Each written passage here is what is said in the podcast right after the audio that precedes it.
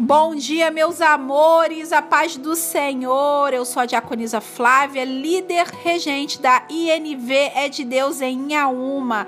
E hoje a gente vai falar um pouquinho sobre o capítulo 16 de Isaías. Coisa linda de Deus a palavra, né? Então vamos lá, meus amores. Aqui nesse capítulo, Isaías continua falando acerca de Moabe.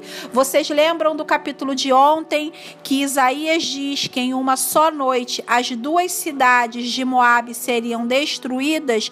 Pois é, no versículo 2 do capítulo 16 diz que como pássaros que perderam o ninho, assim são os habitantes de Moabe. Meus amores, os moabitas eram conhecidos como arrogantes e orgulhosos e pediram ajuda.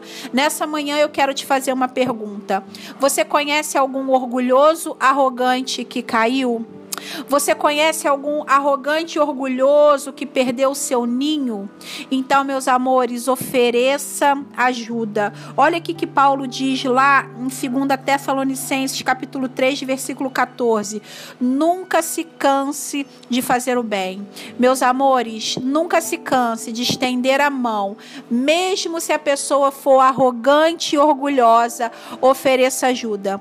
Os arrogantes não pedem ajuda, meus amores. Muito muitas vezes eles ficam perdidos, como pássaro sem ninho, mas não pedem ajuda. Então, Vamos fazer como o apóstolo Paulo diz: não vamos nos cansar nunca de fazer o bem e vamos oferecer ajuda. Amém, meus amores? Que vocês tenham uma quarta-feira linda, cheia da presença do Senhor. Um beijo e até amanhã.